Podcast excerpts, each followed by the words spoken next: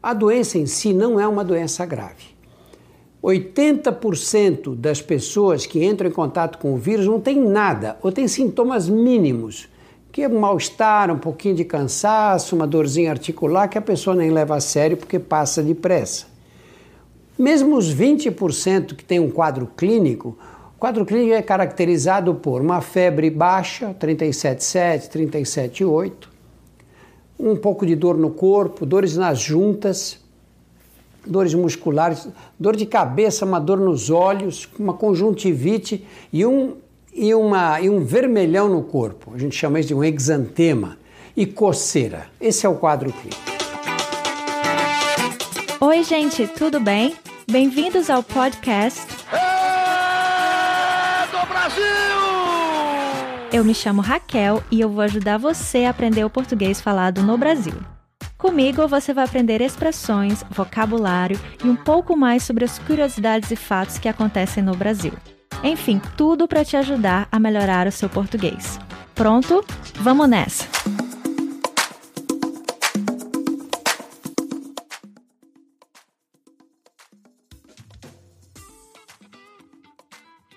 Oi, gente, tudo bem? Esse é mais um episódio do podcast É do Brasil, que tem como objetivo ajudar você a aprender português de forma divertida, contando um pouco mais sobre as curiosidades da cultura brasileira e te ensinando expressões bem populares no português falado no Brasil. Espero que todo mundo esteja bem. Eu tenho tentado postar um episódio por semana, entretanto, como vocês devem saber, eu estou grávida agora de nove meses e essa realmente é a reta final da minha gestação. Às vezes eu acabo não tendo tempo, realmente disposição para gravar o podcast, mas eu sei que estive ausente por algumas semanas e eu continuarei postando novas frases e ditados populares sempre que possível. E para saber mais sobre o nosso podcast e ter acesso aos episódios anteriores e aos que ainda estão por vir, acesse o nosso website no www.podcastedobrasil.com. Isso é P O D C A S T E D O B R A S I L.com e lá você encontra todas as informações necessárias para ter acesso ao conteúdo premium e também as transcrições de cada episódio, o que com certeza vai te ajudar ainda mais a melhorar o seu português. E no episódio de hoje nós vamos conversar sobre a expressão a males que vem para o bem e como você pode usá-la de maneira natural no seu dia a dia. E você ouviu no começo do nosso episódio um trecho do vídeo Zika Vírus, quadro clínico do canal do Dr. Drauzio Varela, onde ele comenta sobre o Zika vírus no Brasil e quanto esse mal, essa doença, se espalhou rapidamente. Ele também conta um pouco sobre os sintomas da doença. No Fato sobre o Brasil de hoje, nós vamos conversar sobre o Zika vírus e sobre a epidemia que tivemos no Brasil no ano de 2015. Mas antes, vamos entender o que a expressão a males que vem para o bem significa, certo? A é verbo impessoal, isso é, sem sujeito, usado no sentido de existir, como em a males que vem para o bem. Existem males que vêm para o bem, e no sentido de passar-se, ter ocorrido, equivalente aqui a faz, como em há anos que não vejo meu melhor amigo. A palavra mal é usada no plural, males, dá nome a tudo o que prejudica, fere ou incomoda, aquilo que é contrário ao bem. Vem, do verbo vir, significa transportar-se de um lugar para o outro, deslocar-se. E por fim, a palavra bem significa aquilo que é contrário ao mal, aquilo que traz felicidade, prazer e alegria. E o ditado a males que vem para o bem, você sabe o que significa? Bom, a frase quer dizer que eventos ruins que acontecem em nossas vidas podem trazer bons resultados ou levar a consequências favoráveis. Significa que, às vezes, uma situação que inicialmente parece ruim pode tornar-se benéfica, trazendo vantagens no futuro. Para entender melhor e aprender como usar essa frase, eu vou te dar agora três exemplos de como usar a expressão a males que vem para o bem. Exemplo número 1. Um. Imagine que você acabou de sair de um relacionamento. Após alguns meses, as coisas ficaram difíceis, talvez vocês não tinham tanto em comum quanto você acreditava e o relacionamento chegou ao fim. Então você se lamenta, reclama, não entende por que esse relacionamento não deu certo, até que você conhece outra pessoa, muito mais em sintonia com você, muito mais divertida, interessante. E é aí que você pensa: nossa, a males que vem para o bem. Eu estava tão triste pelo fim do meu namoro, mas se isso não tivesse acontecido, eu jamais teria tido a chance de conhecer essa pessoa, de realmente estar com alguém com quem eu me sinto bem. A males que vem para o bem. Exemplo número 2. Imagine que você foi demitido. Infelizmente, seu chefe precisou te demitir, pois a empresa em que você trabalhava estava passando por problemas financeiros e corte de pessoal, ou seja, corte de funcionários, foi necessário. Essa é uma situação que deixaria qualquer um desesperado, certo?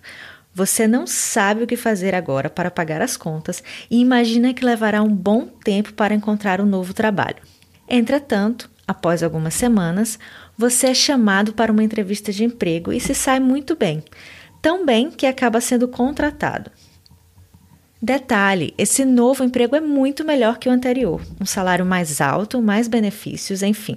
Nessa situação, você pode pensar que há males que vêm para o bem. Apesar de todo o estresse que você passou ao perder o emprego que você tinha, isso abriu portas para que você encontrasse essa nova vaga. Último exemplo: Vamos imaginar que você perdeu seu voo. Infelizmente, você pegou maior engarrafamento na ida ao aeroporto e chegou atrasado para o check-in. Agora você terá que esperar algumas horas para pegar o próximo avião e chegar ao seu destino, o que te deixa bem irritado e bem impaciente. Bom, enquanto espera, você ouve que o voo anterior, aquele que você perdeu, precisou fazer um pouso de emergência devido a problemas técnicos. Que situação, hein? Se você, assim como eu, tem medo de voar de avião, essa seria uma situação perfeita para aplicar a frase a males que vem para o bem. Pois ao chegar atrasado, você escapou de passar todo o estresse e nervosismo de estar a bordo de uma aeronave com problemas técnicos. Ótimo trabalho, pessoal. Eu espero que vocês tenham entendido o significado da expressão a males que vem para o bem que novamente significa que eventos ruins que acontecem em nossas vidas podem trazer bons resultados ou levar a consequências favoráveis. E como você já sabe, essa é a hora do nosso exercício de repetição, onde a intenção é que você repita comigo todas as frases que eu disser, tentando copiar a minha pronúncia. Vamos nessa. A. Amales a males que vem. A males que vem para.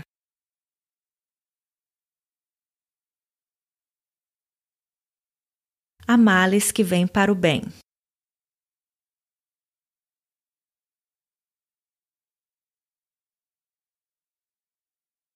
A males que vem para o bem.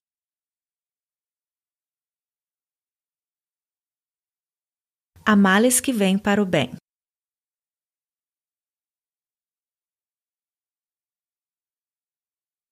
Há males que vêm para o bem.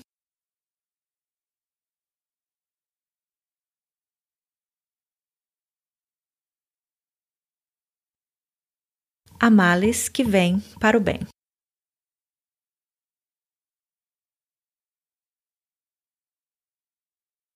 Eu disse que há males que vêm para o bem.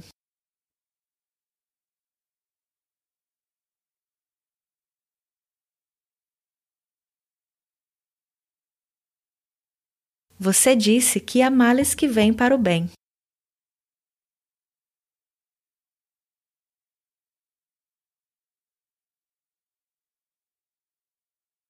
Ele disse que há males que vêm para o bem.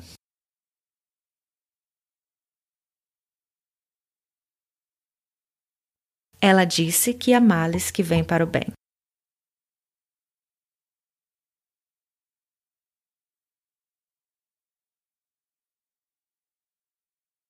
Nós dissemos que há males que vêm para o bem.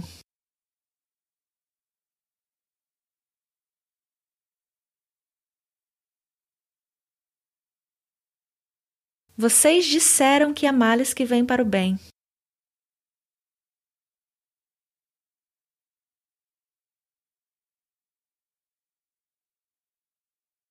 Eles disseram que há males que vêm para o bem.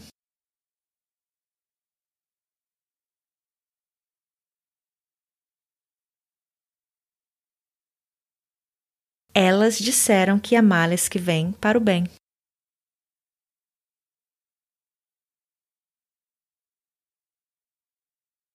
Bom trabalho, pessoal! Tente praticar esse exercício muitas vezes para melhorar a sua pronúncia. E no Fato sobre o Brasil de hoje, eu vou contar para vocês um pouco mais sobre o vírus da Zika, que causou uma epidemia no Brasil entre os anos de 2015 e 2016. O vírus da Zika levou a um dramático aumento no número de nascimentos de bebês com microcefalia no Brasil. Provavelmente chegou ao país vindo do Haiti no final de 2013, revelou aí um estudo desenvolvido pela Fundação Oswaldo Cruz. Inicialmente acreditava-se que o vírus poderia ter entrado no país durante a Copa do Mundo de 2014, por meio de turistas africanos, ou então durante o Campeonato Mundial de Canoagem no Rio de Janeiro, em agosto do mesmo ano, do qual participaram atletas de países do Pacífico afetados pelo vírus. Mas o relatório da Fundação concluiu que o vírus não veio diretamente da Polinésia Francesa. De acordo com a Organização Mundial de Saúde, o que aconteceu foi que o vírus migrou para a Oceania, seguindo para a chilena Ilha de Páscoa para a América Central e o Caribe, chegando ao Brasil no final de 2013. A Zika foi uma doença diagnosticada pela primeira vez no Brasil em maio de 2015, quando se espalhou pelo Nordeste, virando uma epidemia. O vírus foi associado ao aumento nos casos de microcefalia em recém-nascidos, com quase 3 mil pacientes relatados no final daquele ano. A Organização Mundial de Saúde declarou uma emergência global devido ao vírus em fevereiro de 2016, na véspera dos Jogos Olímpicos do Rio. O Brasil, que também havia declarado emergência nacional, pôs fim ao seu alerta em maio de 2017, após observar queda de cerca de 95% no número de casos. O vírus da Zika foi identificado pela primeira vez em 1947 em macacos, em uma selva da Uganda, na África. Os sintomas da doença, febre, dor nas articulações, erupções na pele e conjuntivite são suaves e, em muitos casos, a doença pode passar despercebida.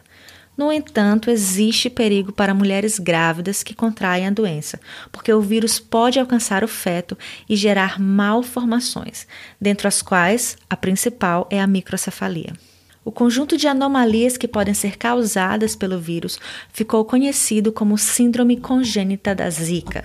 Não existe vacina contra o vírus nem tratamento específico para a infecção, somente para os sintomas. Felizmente, dados de 2018 apontam que o Brasil apresentou uma redução de 57% nos casos de Zika. Então por hoje é só, pessoal. Eu espero que você tenha tirado o máximo desse episódio. Realmente eu ia adorar receber comentários sobre esse e os episódios anteriores e também saber quem vocês são, de onde estão ouvindo esse podcast e como eu posso ajudá-los a melhorar o seu português. Continue praticando e a gente se vê na próxima. Até mais!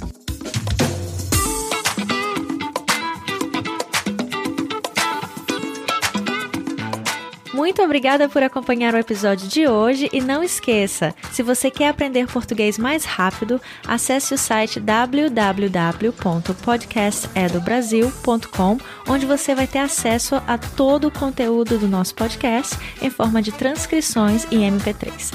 Eu te vejo lá, até mais!